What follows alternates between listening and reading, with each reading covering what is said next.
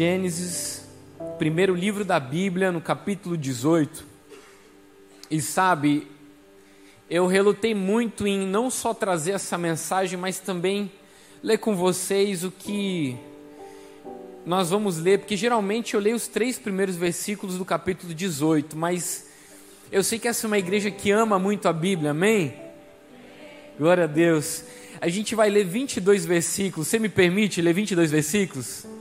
Glória a Deus. Vamos lá, Gênesis capítulo 18, no versículo 1. E hoje a mensagem é bem expositiva, a gente vai passar por esses versículos e por isso que nós precisamos ler o, o, os, os primeiros 22 versículos. Eu vou ler na Almeida Revista e Corrigida por algo específico que, que, que tem nessa mensagem, mas não importa a sua versão, a gente vai caminhar junto. Você encontrou? Amém? Glória a Deus. Diz assim: Depois apareceu-lhe o Senhor nos carvalhais de Manre, estando ele assentado à porta da tenda. No caso, está falando de Abraão. Quando tinha aquecido o dia, e levantou os olhos e olhou, e eis três varões estavam em pé junto a ele. E vendo-os, correu da porta da tenda ao seu encontro e inclinou-se à terra. E disse: Meu senhor, se agora tenho achado graça aos teus olhos, rogo-te que não passes de teu servo. Traga-se agora um pouco de água e lavai os vossos pés e recostai-vos debaixo desta árvore.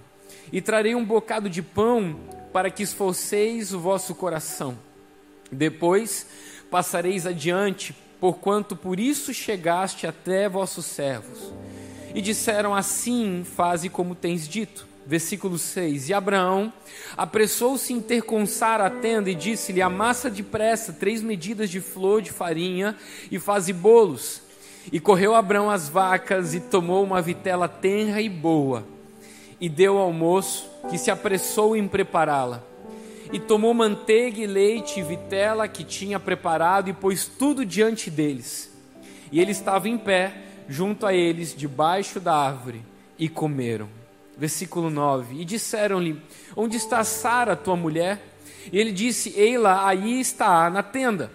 E disse-lhe: Certamente tornarei a ti por este tempo da vida. E eis que Sara, tua mulher, terá um filho. E ouvindo Sara a porta da tenda, que, e ouviu Sara a porta da tenda que estava atrás dele. 11. E eram Abraão e Sara, já velhos e adiantados em idade já Sara havia cessado o costume das mulheres. Assim, pois, riu-se Sara consigo, dizendo: Terei ainda deleite depois de haver envelhecido, sendo também o meu senhor já velho. E disse o Senhor Abraão: Por que se riu Sara, dizendo: Na verdade, gerarei eu ainda, havendo já envelhecido? Haveria alguma coisa difícil ao Senhor? Ao tempo determinado, tornarei a ti, por este tempo da vida, e Sara terá um filho. E Sara negou, dizendo: Não me ri, porquanto temeu. E ele disse: Não digas isso, porque te riste. 16. E levantando-se aqueles varões dali, e olharam para a banda de Sodoma, e Abraão ia com eles, acompanhando-os. E disse o Senhor: Ocultarei eu a Abraão o que faço, visto que Abraão certamente virá a ser uma grande e poderosa nação, e nele serão benditas todas as nações da terra, porque eu tenho conhecido, e ele há de ordenar aos seus filhos e à sua casa depois dele, para que guardem o caminho do Senhor, para agirem com justiça e juízo, para que o Senhor faça vir sobre Abraão o que acerca dele tem falado. Se você puder, curve sua cabeça.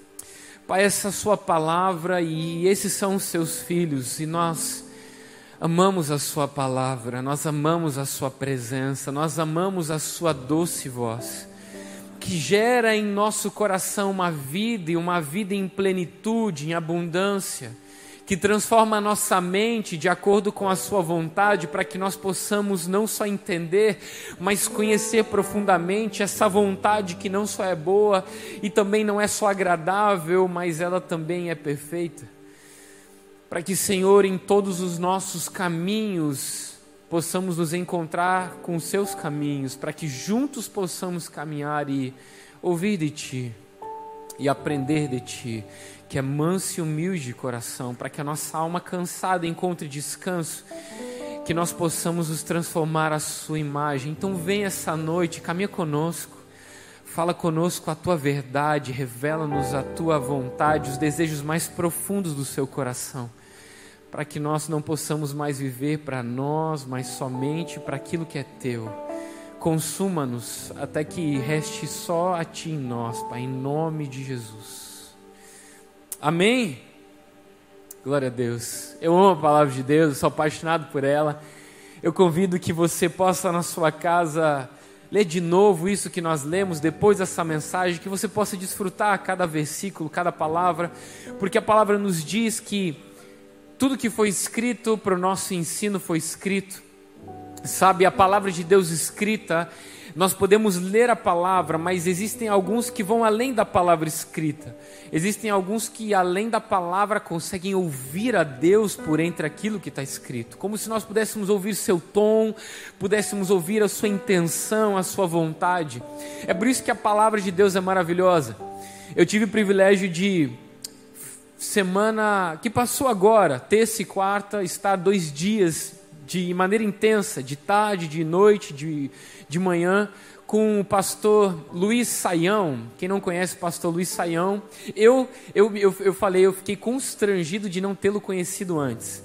Eu lembro que o pastor Marciano, o pastor Luciano falaram: Ó, oh, vai vir um pastor ministrar no nosso culto da semana e no outro dia no, no núcleo de pastores da cidade precisamos que alguém vá buscar. E quando eu preciso de alguém para ir buscar um pastor, eu sou o primeiro.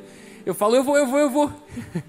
e aí eu lembro que a gente ia ter, ia começar nossas férias no dia que ele ia chegar. Eu falei para minha esposa, meu amor, será que não dá para a gente adiar um dia das férias para que eu pudesse buscar um pastor? Ela falou, mas quem é? Eu falei, eu não sei, mas sinto de Deus que eu tenho que pegar ele. E eu não conhecia o pastor Luiz Saião. Quando eu estou no caminho do aeroporto para buscar ele, eu descubro que nada, não, é, não era nada mais, nada menos do que o coordenador da tradução para NVI em português. Eu estava com um dos maiores hebraístas e professores de grego e de crítica textual do nosso país. Estava indo pegar ele. E aí você já sabe, eu quase não gosto de fazer pergunta.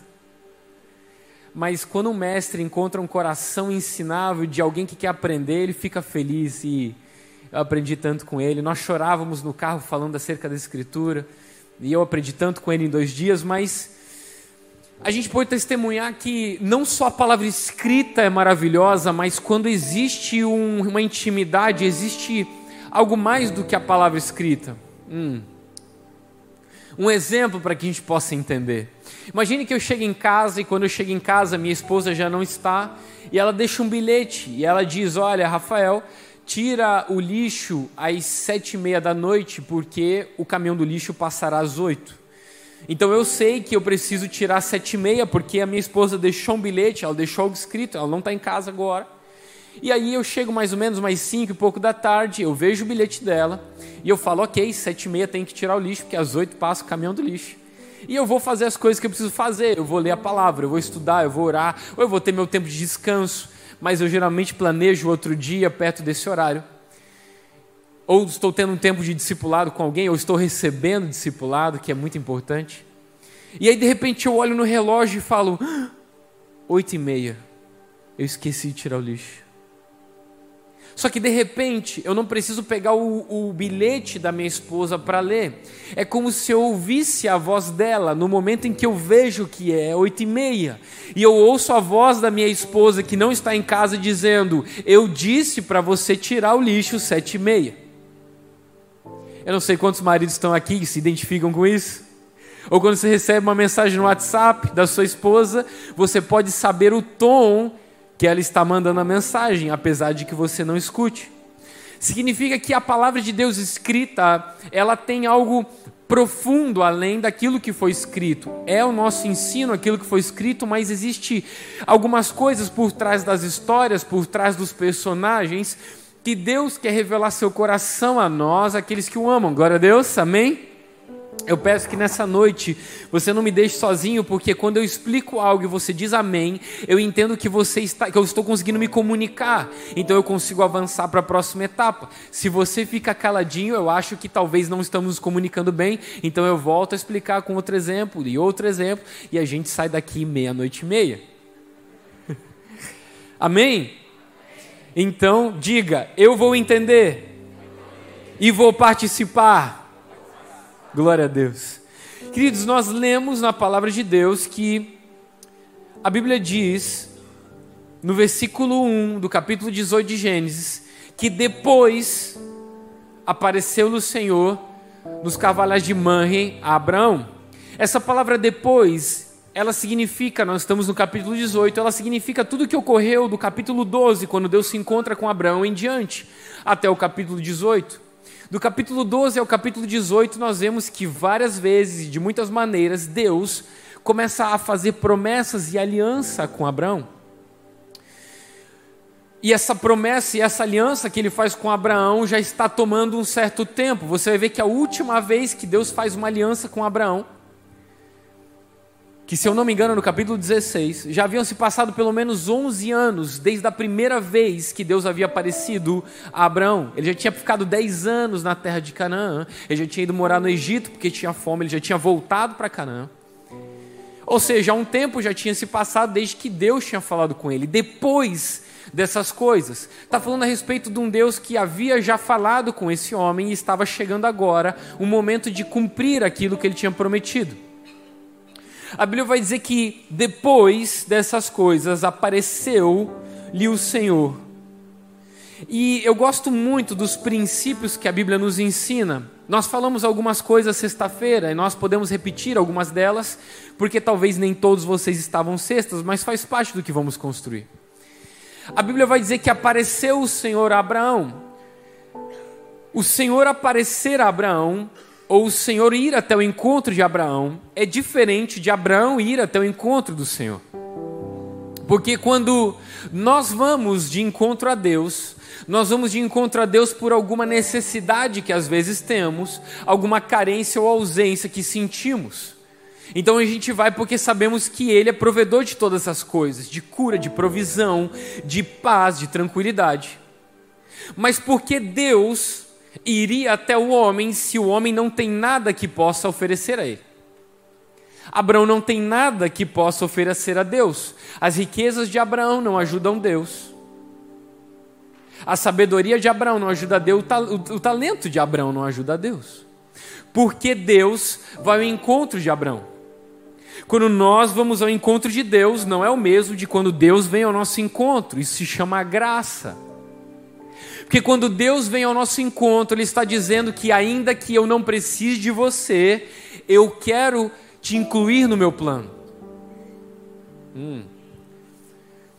A Bíblia vai dizer que Deus vai até o encontro de Abraão, mesmo que não precisasse de Abraão. É como se Deus dissesse: você não tem nada para me oferecer que possa me ajudar em algo, porque eu não tenho necessidade. Nosso Deus não tem necessidade de nada, mas Ele nos encontra por pura graça, por puro amor, porque Ele, no seu plano eterno, quis, por seu desejo, nos incluir nele. Amém? Hum. Isso é maravilhoso porque nós falamos sobre a palavra de Deus, que ela vai além daquilo que foi escrito. Hum. A Bíblia vai dizer que Jesus, depois de ser batizado, e aqui a gente faz um parênteses para a gente entender o que significa a palavra de Deus, o que significa Deus ir ao nosso encontro pela sua graça. A Bíblia diz que depois de Jesus haver jejuado 40 dias e 40 noites, teve fome. Essa palavra fome no original grego não é uma fome que eu e você sentimos quando o culto começa a chegar perto das nove da noite e você fala, tomara que o pregador esteja terminando, porque eu já sinto o cheiro da pizza. Oh, aleluia! Essa palavra no original fome significa literalmente definhar. Não é a fome do desejo que se sente, mas é uma necessidade desesperada por comida. 40 dias e 40 noites sem haver comido, o seu corpo já começa a passar do estágio de normalidade de uma acetose, que é um processo do jejum. Se você quiser entender mais sobre o jejum, o pastor Luciano Sibirá escreveu um livro, A Cultura do Jejum, eu super recomendo você. Inclusive, eu estava vendo na internet que estão vendendo por 17 reais esse livro, gente. Pelo amor de Deus, é quase um insulto, né? Mas é, é benção demais, porque a gente sabe que o corpo de Cristo precisa voltar a essas práticas maravilhosas. Amém? Glória a Deus, uma igreja que jejua, aleluia. Amém? Glória a Deus, isso aí. É, ele teve fome, e quando ele teve fome, a Bíblia diz que Satanás foi tentá-lo, e a primeira tentação que Jesus encontra é Satanás chega e fala: Se tu és filho de Deus, pede a Deus ou ordena que essas pedras se transformem em pães. Jesus responde a essa tentação com a palavra de Deus e diz para Satanás uma resposta que estava nas profecias, dizendo: Está escrito, não só de pão viverá o homem, mas de toda a palavra que sai da boca de Deus. O que Jesus está dizendo é muito mais do que citando um versículo ou uma profecia. Jesus está falando sobre um princípio. Entenda, pão é aquilo que nós podemos construir ou produzir. Deus não faz pão. Nós fazemos pão. Não é só de pão que vive o homem, hum, mas de toda palavra que sai da boca de Deus. Glórias a Deus que nós não vivemos por aquilo que podemos produzir. Porque se só vivêssemos por aquilo que nós podemos produzir na força do nosso braço, nós estaríamos mortos.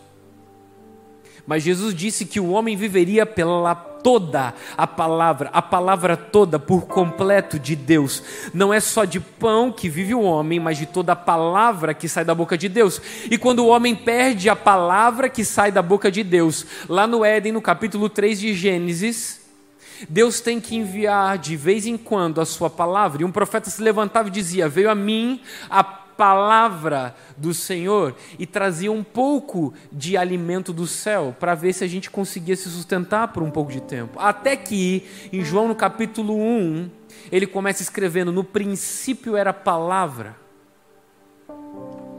A palavra estava com Deus e a palavra era Deus.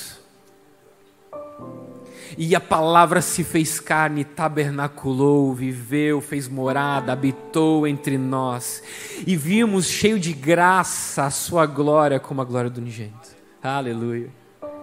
Não é só de pão que vive o homem, não é só daquilo que ele pode produzir com o seu braço, mas de toda a palavra que sai da boca de Deus. Aleluia. Essa palavra verdadeira.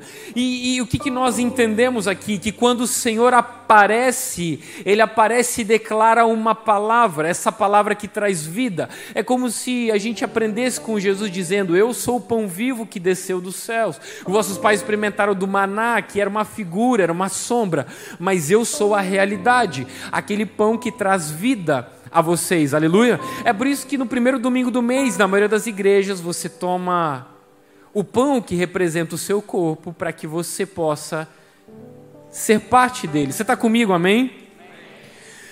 Quando Deus vem nos encontrar, é porque Sua palavra era necessária que vinha nos encontrar, porque não conseguíamos, na força do nosso braço, ter vida, então a Sua palavra veio nos encontrar. Hum.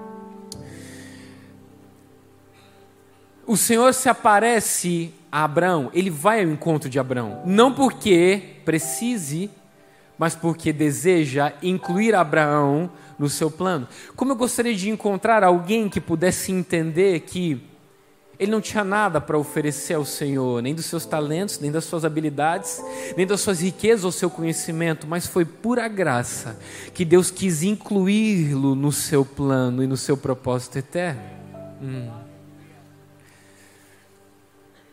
Versículo 2 diz que Abraão correu à porta da tenda ao seu encontro. Como é maravilhoso encontrar algumas pessoas que se diferem de outras pessoas, que têm uma percepção um pouco além do natural e eles percebem que Deus está presente naquele momento. E quando vem o Senhor se aproximar, eles se levantam. Olha como a palavra de Deus é detalhista, dizendo: se levantou e correu ao seu encontro e se lançou aos pés dele. Hum, Às vezes nós temos que estar em alguns lugares e percebemos alguns lugares que os ministros de louvor e os pastores têm que estar empurrando, empurrando, empurrando o povo para que percebam que Deus está naquele lugar. Mas existem alguns que não chegam no culto como sommelier de culto, sabe? Padrão de qualidade, falando, vou ver se hoje cantam o hino que eu gosto ou vamos ver se a palavra é aquela que estou precisando, mas são aqueles que vêm quebrantados no seu carro. A gente, a gente como está na frente de, de, de, algumas pessoas, nós temos, os eu, eu e minha esposa, nós cuidamos dos jovens lá na igreja, na comunidade onde servimos, na igreja onde servimos. E a gente sempre recebe sugestões, e sugestões são bem-vindas, e sempre alguém pergunta, e a gente ouviu algumas pessoas falando, olha, por que, que cortam o louvor 20 minutos, aí depois tem os avisos, bem-vindos, e depois mais 20 minutos de louvor, e dizem, quando está ficando bom, quando a gente começa a sentir a presença de Deus, interrompem. Eu não respondo isso, é o que eu penso. Se você tivesse vindo chorando no seu carro com ele, você não precisaria de 20 minutos para senti-lo. Porque existem aquelas pessoas que, quando percebem que Deus está se aproximando, elas se quebrantam. Por quê? Porque não se tornou, a presença dele nunca se tornou algo comum ou usual, ela sempre será incrivelmente graciosa porque eu não tinha nada para oferecê-lo, não era digno da sua presença, mas ele quis me incluir no seu plano pela pura graça, aleluia. E a Bíblia vai dizer que quando ele chega e se lança aos pés, ele diz: Se tenho achado graça aos seus olhos, fica aqui comigo. Hum. Vou explicar para você nós lemos, e você pode ler na sua casa, que esse capítulo e o próximo estão correlacionados, o 17 e o 18. Porque a Bíblia diz que Deus havia descido para exercer juízo sobre Sodoma e Gomorra. Você está comigo ainda? Glória a Deus. Mas antes de exercer juízo sobre Sodoma e Gomorra, o pecado deles, que havia subido até os céus, um pecado que havia superabundado, ele busca um homem para que possa derramar da sua graça. Ah, você não entendeu. Abraão percebe um Deus gracioso que vai se encontrar quando ele não tem nada para oferecer. Ele vai na presença de Deus, ele se lança aos seus pés e diz: Tenho achado graça aos teus olhos. Se você me concede graça, eu peço que você fique. Para que você entenda, o plano de Deus, número dois, era destruir Sodoma e Gomorra, mas número um era derramar graça sobre alguém. Hum. Uau! Não é maravilhoso pensar que antes de Deus exercer juízo, Ele escolheu derramar da sua graça? Hum. Eu não sei você, mas se Deus viesse encontrar comigo, alguma falha Ele vai encontrar. Eu e minha esposa te garante. Mas quando ele vem, ele libera primeiro graça, antes de trazer juízo. Aleluia. Que Deus maravilhoso é esse que nos inclui no seu plano. Antes de ir para Sodoma e Gomorra, um lugar que havia abundado o pecado, e a Bíblia diz que onde superabundou o pecado, onde abundou o pecado, superabundou a graça. Ele decide se encontrar comigo não pelo que eu tenho a oferecê-lo, mas porque ele quis nos incluir no seu plano. Abraão é um homem de idade avançada, ele ainda não tem filhos, o que pode oferecer para Deus? Mas Deus se encontra com ele. E ele disse: Tenho achado graça aos seus olhos. antes de julgar o pecado, Ele concedeu da Sua graça para nos capacitar a obedecê-la. Porque a palavra de Deus onde estava, diz, diz onde estava enferma a nossa carne, na lei, pela Sua graça, nos capacitou. E a Bíblia continua E a história vai dizer que a palavra de Deus, quando se encontra com um homem ao qual ele quer derramar graça, diz: em um ano você terá um filho. Lembra que a gente falou que Deus começou a falar com Abraão em Gênesis no capítulo 12, nós estamos no 18. Há muitos anos se passaram, demoram 25 anos para que a promessa de Deus seja concretizada na vida de Abraão. E se dentro de um ano, nós vamos dizer que faz pelo menos 24 anos que a promessa foi feita. Quando Deus se encontra com alguém ao qual ele derrama graça, ele libera uma palavra que traz vida àquilo que não havia vida. Hum. Abraão, Abraão chega e recebe Deus na sua casa. Ele vê três homens vindo, ele se levanta depressa, porque ele percebe a presença de Deus. Ele se lança aos seus pés e diz: Tem achado graça? E Deus responde: Eu te otorgo graça, eu te entrego graça. A Bíblia diz que Abraão fala: Eu peço que você espere aqui, porque eu tenho algo para oferecer a você.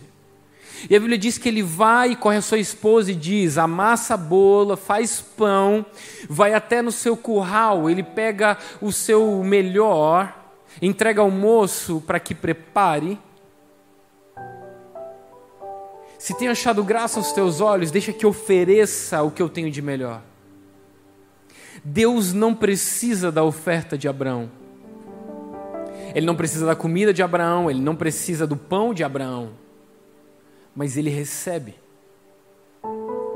Porque quando Deus recebe, ah, quando Deus recebe o melhor pão que o nosso braço consegue produzir, ele senta com a gente na mesa e ele libera do seu pão que traz vida.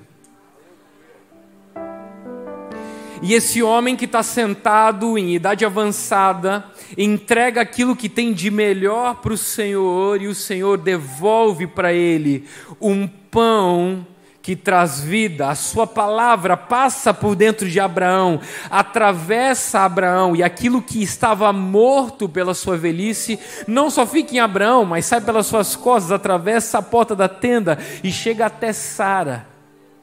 Hum. Ah, às vezes eu me encontro com gente que fala: Rafa, eu não sei se eu continuo. Faz tantos anos que Deus me prometeu algo. Eu falo: continue se assentando com Ele e dando o seu melhor do seu pão.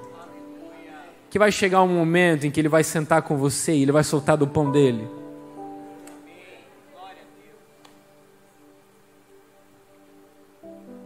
Você consegue imaginar que antes de ir para Sodoma e Gomorra, Deus para para fazer isso? Sodoma e Gomorra podia ter filhos, Abraão não.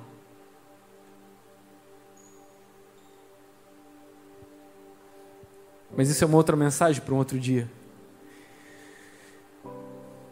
Você vai ter um filho quando Deus se senta com a gente na mesa, e isso a gente fala de intimidade, Ele libera de um pão que nos dá a capacidade de fazer aquilo que antes não poderíamos fazer por nós mesmos. Não porque nós éramos merecedores ou porque nós poderíamos ajudá-lo em alguma coisa, mas simplesmente porque a Sua graça foi e nos incluir no seu propósito. Glória a Deus. Ah, como eu gostaria de me encontrar com alguém que nessa noite se encontra nesse lugar, falando: Eu não sei o que eu tenho para oferecê-lo, eu não sei se eu tenho capacidade capacidade para isso, mas tudo que eu quero é que quando eu percebo a Sua presença, eu corro ao seu encontro, eu me lanço, e se eu acho graça diante dEle, então eu quero oferecer aquilo que eu tenho de melhor, para que quando eu esteja na mesa, a Sua palavra gere vida naquilo que estava morto. Hum. Em um ano, Abraão, eu vou concretizar a promessa que eu fiz 24 anos atrás. Uau! Ah, que maravilhosa história! E você sabe que depois de dizer que iria ter um filho, Sara meio que não crê. Deus finge que deixa passar por essa, já estou derramando graça, que que é mais um pouquinho. e no versículo 16, a Bíblia continua dizendo assim: e levantaram-se aqueles homens dali e olharam para o lado de Sodoma. E Abraão ia com eles, acompanhando-os. E essa é a parte da história que começa a ficar interessante. A parte que nós contamos até aqui é maravilhosa, fala sobre Sua graça, fala sobre Deus vindo ao nosso encontro, nos dando aquilo que não merecíamos, nos capacitando para aquilo que não conseguíamos. Isso é graça, nos incluir no Seu plano mesmo quando não tínhamos nada para oferecer a Ele. Antes de derramar juízo, Ele derramou graça. E a Bíblia diz que aqueles homens levantam, eles terminam, eles, eles, hum, eles se encontram e derramam graça. Abraão oferece o que tem de melhor para eles, a sua adoração, o seu serviço, o seu culto. Recebe um pão vivo da parte deles que transforma a sua esterilidade, a sua velhice, a sua história, concretiza uma palavra de 24 anos atrás e terminam o que tem para fazer e vão ao seu seguinte passo, a sua próxima missão, a seu próximo destino. E a Bíblia diz que levantando aqueles homens, Abraão se levantou e ia seguindo eles, acompanhando-os. Aqui eu explico para você. Quando Deus vem e se senta conosco à mesa, é, por exemplo, esse momento de culto, que é maravilhoso. Você veio e você percebeu a presença dele, e ele só veio por pura graça, não porque nós éramos merecedores ou porque tínhamos algo a oferecer a ele, mas porque ele quis nos incluir no seu plano, amém? Você ainda está comigo? Mas depois que ele entrega do seu pão vivo e resolve os seus problemas, ele diz: Agora eu me vou. O pastor diz: Eu abençoo vocês, o culto está terminado. Hum. Eu quero saber se quando termina o culto em que Deus se senta com você à mesa e você recebe da parte do pão vivo que dá a você o que você não tinha, que traz vida àquilo que estava morto, te capacita a fazer aquilo que você não poderia antes fazer por pura graça, quando as luzes desse lugar se acabam, você entra no seu quarto e volta para sua casa. Se você continua acompanhando Ele. Eu podia perguntar a Abraão, por que você faz isso? Deus acaba de resolver todos os seus problemas. Ele acaba de prometer para você que aquilo que ele tinha falado há 24 anos atrás já está resolvido. Dentro de um ano ele vai voltar e você vai ter o filho que ele disse que você ia ter. que mais você quer, Abraão? E Abraão pode responder: ah, Eu quero andar com Deus. Porque quando Deus vem ao meu encontro, é sobre os meus assuntos que Ele vai resolver. Mas quando eu continuo seguindo Ele, é sobre os assuntos dele, não mais os meus.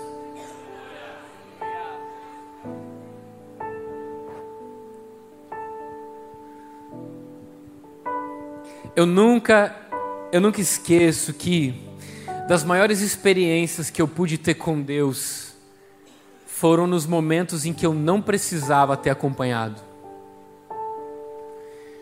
Eu lembro que a gente, eu e uns amigos, a gente se reunia para orar todos os dias, de segunda a sexta, das 10 às 11. Nós fazíamos isso durante um ano e pouco, quase dois anos. Eu lembro que numa dessas vezes, a gente na quarta-feira, depois da oração, a gente tinha um futebol que a gente jogava. A gente ia preparadinho, com a mala, com as roupas. A gente tinha um tempo de orar com Deus e depois a gente ia jogar um futebolzinho. Na quarta-feira. E aí nesse dia eu estava muito empolgado para jogar um futebolzinho, nada contra jogar futebolzinho. E aí eu lembro que eu estava, a gente termina a oração, os meninos se adiantam, e eu estou me arrumando ali, e aí quando eu estou pronto, eu lembro que eu boto a mão na maçaneta para sair e o Espírito Santo fala: Fica mais um pouco. E aí eu penso, e o futebol? Ah. Aí eu pego, fecho a porta, tranco. E do jeito que eu estava preparado para jogar com meião, com shorts, eu lembro que eu não lembro quantas horas se passaram, mas foi tão maravilhoso aquele momento. Quando Abraão se levanta e vai acompanhando-os, é esse extra que você faz quando todo mundo já parou de fazer. É quando a maioria das pessoas tem os seus, as, suas, as suas orações respondidas, é quando tem os seus problemas resolvidos, é quando você fala, eu quero seguir você no seu próximo assunto. E aí Deus pensa, mas você não consegue resolver nem me ajudar no meu próximo assunto. Não tem problema, Deus, eu só quero estar no seu próximo assunto. Qual é a sua próxima missão? Deixe que eu siga você.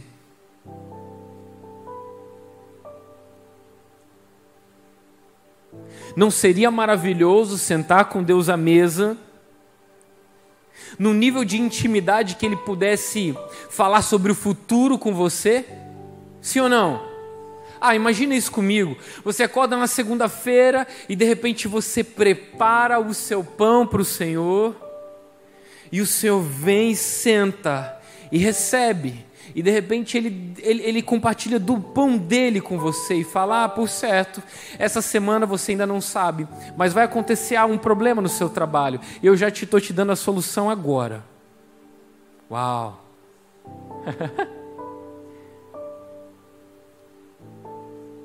E aí, de repente, você chega no seu trabalho, no seu colégio, na sua faculdade, e o seu problema está resolvido. O que você faz depois disso? Você pergunta a Deus qual é o seu próximo assunto? Qual é a sua próxima missão? Ah, não são todos que recebem essa palavra, não são todos que querem ir no extra, mas aqueles que vão extra, eles Hum, eles ganham uma dádiva que outras pessoas não ganham. A Bíblia diz que Abraão ia acompanhando-os, assim diz nessa versão. Não é que Deus acompanhava Abraão, mas Abraão acompanhava Deus. E é diferente quando Deus te acompanha do que quando você o acompanha. E nós falamos disso sexta-feira. Quando Deus te acompanha, Ele anda na velocidade do seu passo. Você entra na presença dele e você fala: Sabe Deus, ao seu passo. Eu tenho um problema aqui, outro ali. Você poderia mudar isso para mim? Você poderia fazer? E Deus está aqui, aham, entendi. Eu derramo graça sobre você. Seus problemas estão resolvidos. E aí você fala: Obrigado, Deus, você é demais. Até a próxima. E aí Deus fala: Mas eu queria mostrar coisas para você que você não sabia, mas você não foi o extra. Sabe, todas as vezes que eu leio a palavra de Deus, é como se mais do que aquilo que está escrito, é como se eu ouvisse Deus falar algumas coisas. E quando Jesus, de repente, lá em, no Getsemane, olha para os discípulos e fala: Nenhuma hora vocês conseguem orar comigo, vigiar comigo, uma hora, vocês não conseguem nenhuma, nenhuminha. Jesus está falando nenhuminha. Eu lembro que um grande homem de Deus, durante o Covid, faleceu lá na, na nossa comunidade. E eu lembro que eu pensei, eu falei, eu vou chegar para a esposa dele, a pastora Didi, Pastor Francisco. Maravilhoso, pastor foi. Eu sabia que ele orava muito, porque pensa num homem que não dava para pensar, não dava para pensar alto perto dele. Uma vez, uma vez eu sei dessa história, eu sei de várias histórias, mas essa eu gosto muito. Uma vez a, a, a comunidade fez um jejum de três dias, todo o presbitério fez de três dias só na água. E aí uma das pastoras estava tão feliz que era a primeira vez que ela tinha feito um jejum de três dias só na água. E, e ela estava toda orgulhosa, né? E de repente, ele, ele passou por ela assim. Ela me contou essa história. E aí ele voltou e falou bem assim: Amada, você acha que só porque você jejuou três dias, Deus vai responder mais a sua oração do que aquele irmão que jejuou só meio-dia? Hum, ele vai responder a dele também, tá? e bom, eu fui para a pastora Didi e perguntei, pastora, quantas horas o pastor Francisco orava? Porque a maneira que esse homem ouvia Deus era sensacional. Quantas, quantas horas ele orava por dia? Porque eu quero ver se eu consigo colocar na minha agenda e tentar suprir essa cota. E se eu não conseguir, eu vou juntar alguns para tentar. Ela falou: Olha, Rafa, que eu lembro, que eu via, eram quatro horas por dia. E ele jejuava todos os dias, ele não comia nada depois das quatro da tarde, ele ia comer só no outro dia, às nove, dez da manhã. Eu lembro que eu falei, comecei a chorar e falei: Meu Deus. A gente olha Deus se movendo através de homens, a gente olha e a gente acha que eles receberam uma graça maior do que nós, mas é porque eles decidiram caminhar um extra. Você está entendendo o que eu estou falando? Eles decidiram ir adiante, eles decidiram ir mais além do que aquilo que era ordinário, daquilo que era comum. Acabou o culto, terminou. A graça seja convosco, que o amor de Deus, a graça de Jesus e a comunhão do Espírito Santo seja com todos vocês. E de repente você entra na sua casa e fala: Tchau, Deus, até domingo que vem. Mas a palavra dele não é aberta na sua casa, os seus joelhos não estão dobrados na sua casa. Existe um lugar que vai além, que ele fala: Olha, eu caminhar com você resolve seus problemas, mas você caminhar comigo, eu te mostro coisas que você não sabia. Vamos mostrar para eles, Rekma, como é que é caminhar com Deus? Vem cá. Quando Deus caminha com você, que no caso, o Rekma é Deus e eu sou eu, né? Quando Deus caminha com Abraão, resolve os problemas do Abraão, eles caminham assim. É Deus caminhando com Abraão. Jacó fala para Esaú: Ei, Esaú, eu vou devagar, eu vou no passo do boi e das crianças. É Deus tendo sua paciência. Lucas, no último capítulo, Jesus no caminho de Emaús, estava caminhando nesse passinho aqui. Hum. Mas sabe o que, que é quando Abraão caminha com Deus? É assim.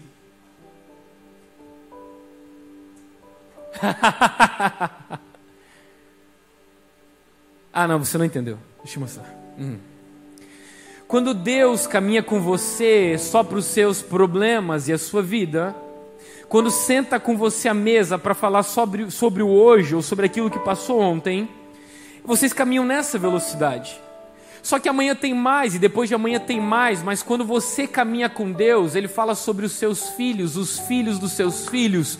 Quando Deus senta com Abraão e Abraão caminha com ele, ele fala: Abraão, saiba que essa terra eu vou dar para você, mas não agora. O seu povo vai passar 400 anos escravo, mas eu vou livrar eles com mão forte. Sabe o que é isso? É andar assim, ó. Aleluia. Ah, Uau!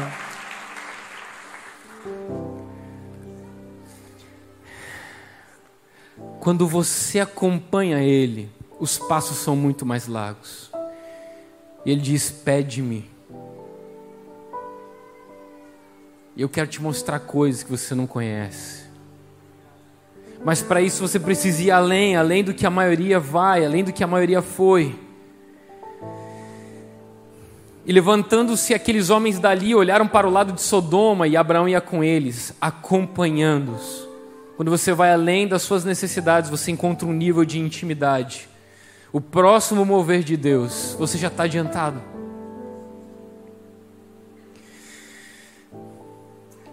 Hum. Versículo 17: Disse o Senhor: Ocultarei eu a Abraão o que faço ah, meu Deus, me ajuda. Deus, ele está falando com quem? Ele está falando consigo mesmo. Ele fala: Eu vou ocultar Abraão, eu vou esconder de Abraão aquilo que eu vou fazer. Para quem que ele está falando? Para ele mesmo. Não tem ninguém no nível da relação com Deus para ouvir o que ele tem a dizer. Ele precisa conversar, ele fala com ele mesmo. Eu vou ocultar, façamos o homem. Eu vou ocultar alguma coisa. Deus, podemos perguntar para ele, Pai, Sua palavra viva e verdadeira fala ao nosso coração nessa noite. Por que você sente a necessidade de descobrir algo para Abraão? E eu escuto Deus dizer: aqueles que vão além, aqueles que me acompanham, além das suas necessidades. Eu tenho algo mais para mostrar. Mas Deus, por que você sente a necessidade de explicar? Ocultarei eu a Abraão o que eu estou prestes a fazer? Qual é a necessidade de. Entenda esse princípio. Quanto maior for a relação, mais profunda será a explicação.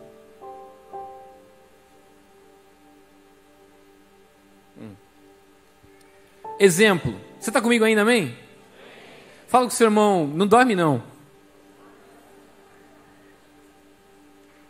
Eu, eu já estou terminando que eu acho que você está com fome.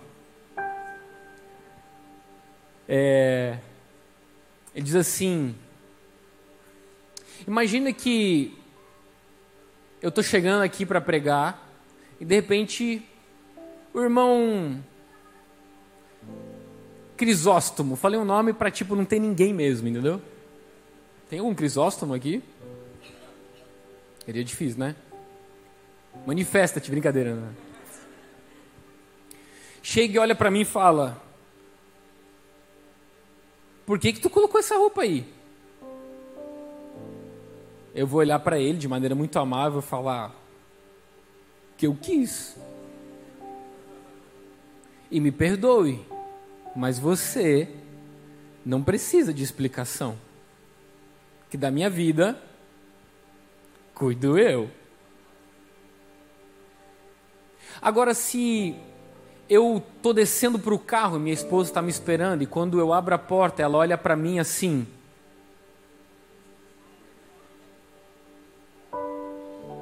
ela não precisa dizer mais nada.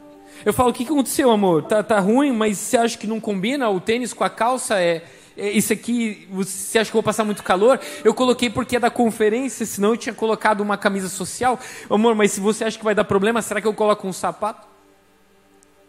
Por que que para ela eu sinto a necessidade de explicar e para o irmão Crisóstomo não? Porque o nosso nível de relação é íntima. Você está comigo?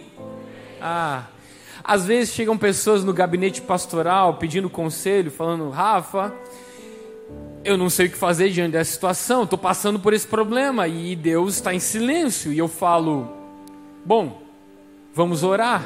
Ora você na sua casa e depois de três dias volta aqui. E a gente conversa. Peça a Deus para que te diga. E depois de três dias ele volta, pastor. E fala, Rafa, eu orei três dias, mas nothing, nada, zero, nenhuma palavra. Eu não digo para ele, mas sabe o que está na minha cabeça? É: se Deus não te explicou, é porque você não tem um nível de relação que ele sinta a necessidade de explicar pelo que você está passando.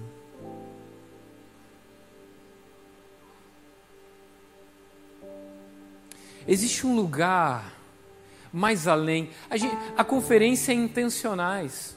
Sabe por que, que a gente. Sabe por que, Jesus foi intencional de vir à cruz? Que quando ele está na ceia com seus discípulos, ele diz: Muito desejei estar convosco João capítulo 13, ora, havendo chegado a festa da Páscoa, aproximando-se a festa da Páscoa, sabendo Jesus que havia de deixar este mundo, voltar para o seu Pai, tendo o diabo posto em Judas que traísse Jesus, havendo amado Jesus, os seus que estava no mundo, amou-os até o fim. E disse: Eu desejei muito sentar com vocês. Relacionamento, comunhão. Ou você acha que o que, que a gente vai fazer na eternidade? Estar com Ele. Aleluia. Uau. Porque Ele é maravilhoso. Existe uma expressão que eu gosto, claro, é, é uma conjectura, mas que a eternidade é, é como um, é como nós com um barquinho a remo num oceano, aonde Deus é o oceano e nós estaremos por toda a eternidade desbravando essa eternidade. Ai, será? Por que vocês acham que os anjos, os arcanjos que têm olhos cantam santo, santo, santo? Porque toda vez que ele se mostra, ele se mostra de uma maneira diferente na eternidade, que a eternidade ainda não viu. Ah. acompanhando-os, o nível de relação de quem anda com Deus além do esperado, que vai no extra, ele tem um nível de explicação diferente. A Bíblia vai dizer em Tiago, capítulo 2, versículo 23, que Abraão foi chamado amigo de Deus. Abraão estava disposto a ir além do que os outros estavam dispostos a ir.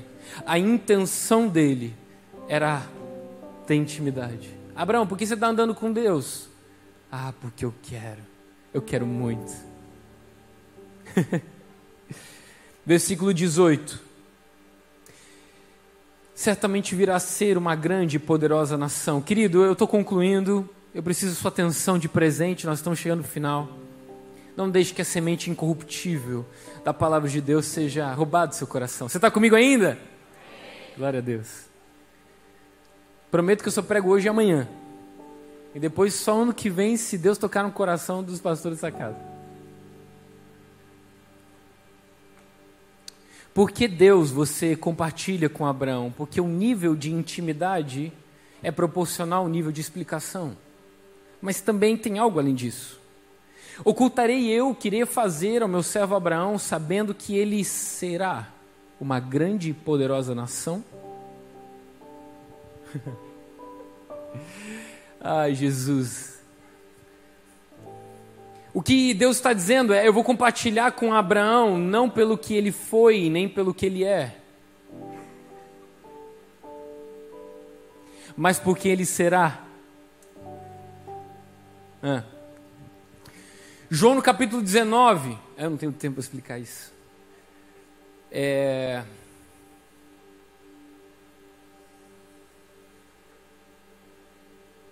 Você está aqui, você achou que estava aqui.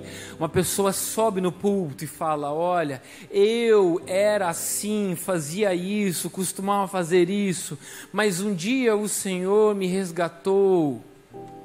E Ele me resgatou pelo que eu era, Ele me trouxe aqui pelo que eu era. Não, não. Em João no capítulo 19, trazem um cego de nascença para Jesus e pergunta: Senhor, ele nasceu assim por causa do pecado dele ou pecado dos pais dele? Quem pecou? Perguntam para Jesus. E quem pecou está no passado. A gente sempre tende a olhar para trás. E a resposta de Jesus é: nem ele, nem seus pais, mas para que se manifestasse futuro. A glória de Deus. Hum, você ainda não me entendeu. Você achou que está, você achava que estava aqui por causa do seu passado, mas você não está aqui por causa do seu passado, você está aqui por causa do seu futuro.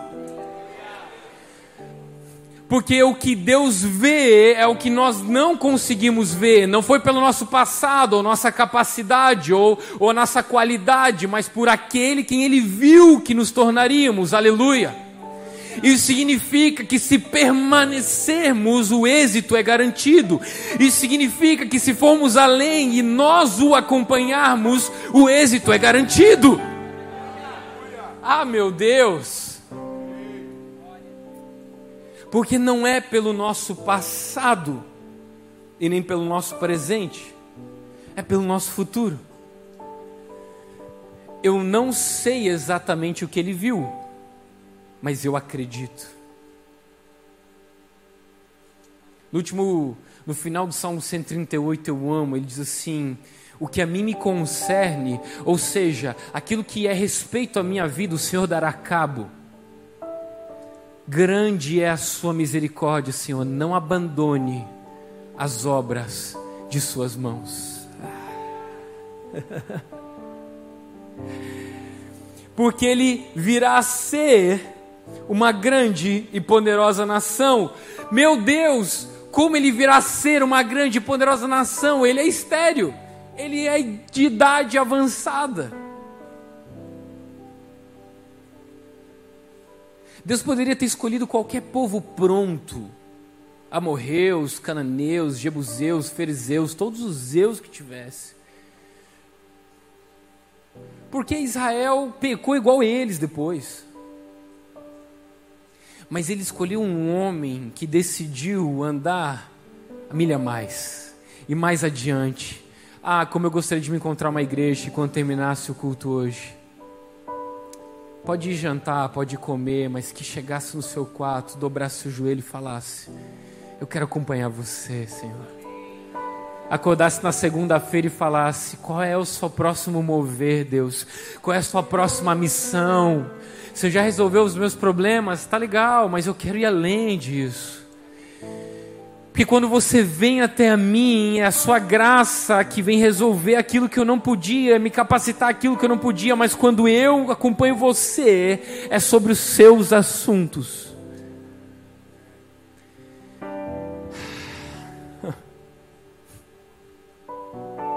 Versículo 19. Ah, meu Deus. Por que, que você compartilha isso com Abraão? Aí ele diz: porque ele será uma grande e poderosa nação, porque eu prometi, tenho dito, e se ele caminhar comigo, vai acontecer, o êxito é garantido. E diz: e ensinará os seus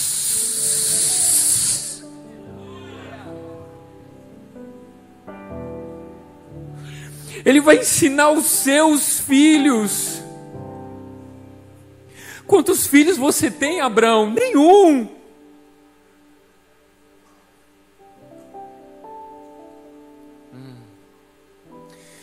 Não é maravilhosa essa graça que quis nos incluir no seu plano? As pessoas chegam para a gente e perguntam: Rafa, será que não é demais?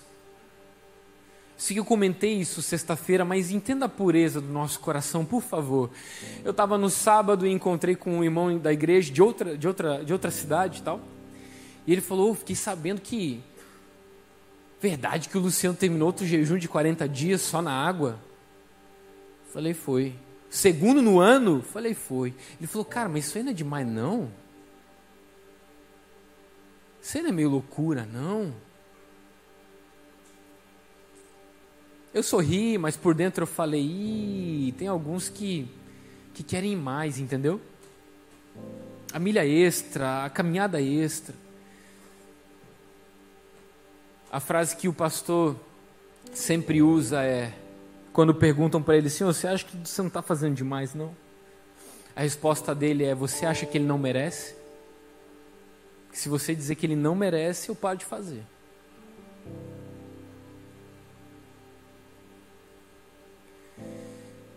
ensinará os seus filhos para que guardem o caminho do Senhor.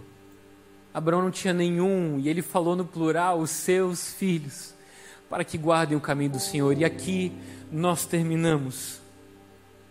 Quando o Senhor nos busca, é pela Sua graça, que quer nos incluir no seu plano. E se Ele disse, então acontecerá. Não deixemos de caminhar com Ele, simplesmente porque amamos Ele e queremos conhecer seu coração. Coloque-se de pé comigo, por gentileza.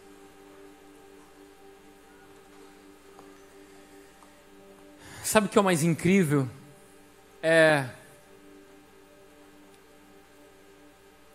que ele diz: Eu vou compartilhar com Abraão, porque ele será uma grande e poderosa nação.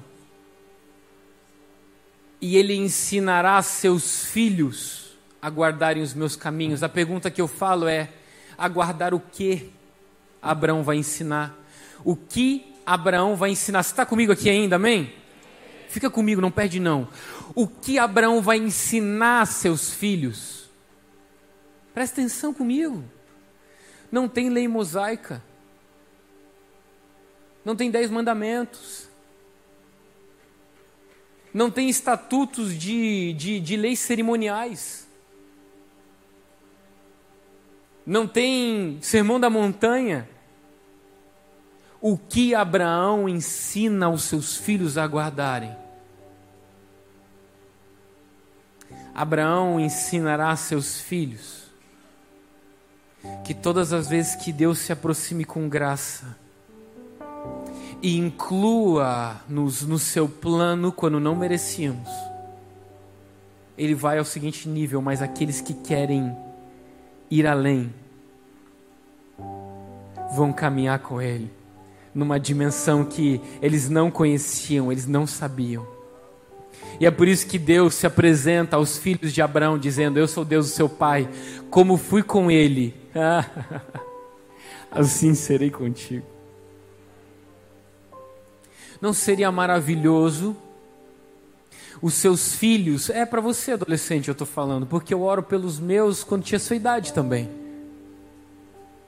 Hoje eu vejo o Daniel, mas eu oro pela Luísa também e pelo Josué. Um deles, se Deus permitir, quiser, vem ano que vem. Ela não está grávida ainda, a gente está querendo que vem ano que vem. Quantos filhos você quer ter? Quantos Deus quiser me dar. Quantos, não, também não é assim, calma, deixa eu explicar. Quantos Deus quiser me dar é quantos Ele falou que queria me dar. Ah, Rafa, Deus não fala essas coisas. Quem disse? Deus fala umas coisas que você não acreditaria. Ensinará os seus filhos a guardar os meus caminhos. Quando seu filho chegar no momento difícil e falar, pai, vamos orar porque esse momento está difícil. Você diz para a gente que Deus é um Deus vivo, aleluia, que responde às nossas orações. É, filho, ele responde. E no momento em que vocês estão orando e de repente Deus responde, e seu filho diz: Eu já sei, Deus falou algo ao meu coração. Vamos, pai. E você vai dizer: Calma, filho. Tem mais que ele quer falar. Não apenas sobre os seus problemas. Fica mais um pouco. Vai um extra mais caminha mais milhas, porque quando, você, quando Ele caminha com você, seus problemas se resolvem, aleluia, glória a Deus. Mas quando você caminha com Ele, você vai ver coisas que você não imaginava que veria, e Ele vai te contar coisas que você não imaginava que Ele falaria. Hum. Ah, como eu gostaria de me encontrar hoje com essa igreja. Eu não sei se eu vim pregar no lugar certo, mas eu creio que sim de pessoas que têm fome e sede pela presença dEle. Não fome pela uma vontade apenas de comer, mas um desespero por essa palavra viva, que vem aqui, oferecem o que tem de melhor, o pão que podem produzir com o seu braço, que ainda foi graça dele mandar chuva para que o trigo crescesse, mas mesmo assim é voluntário a sua oferta, a sua adoração, a sua entrega mas que depois que as luzes se apagam, dizem: Eu vou aonde você for, eu vou caminhar, mesmo que eu não possa fazer nada a respeito, pelo simples prazer de conhecer seu coração.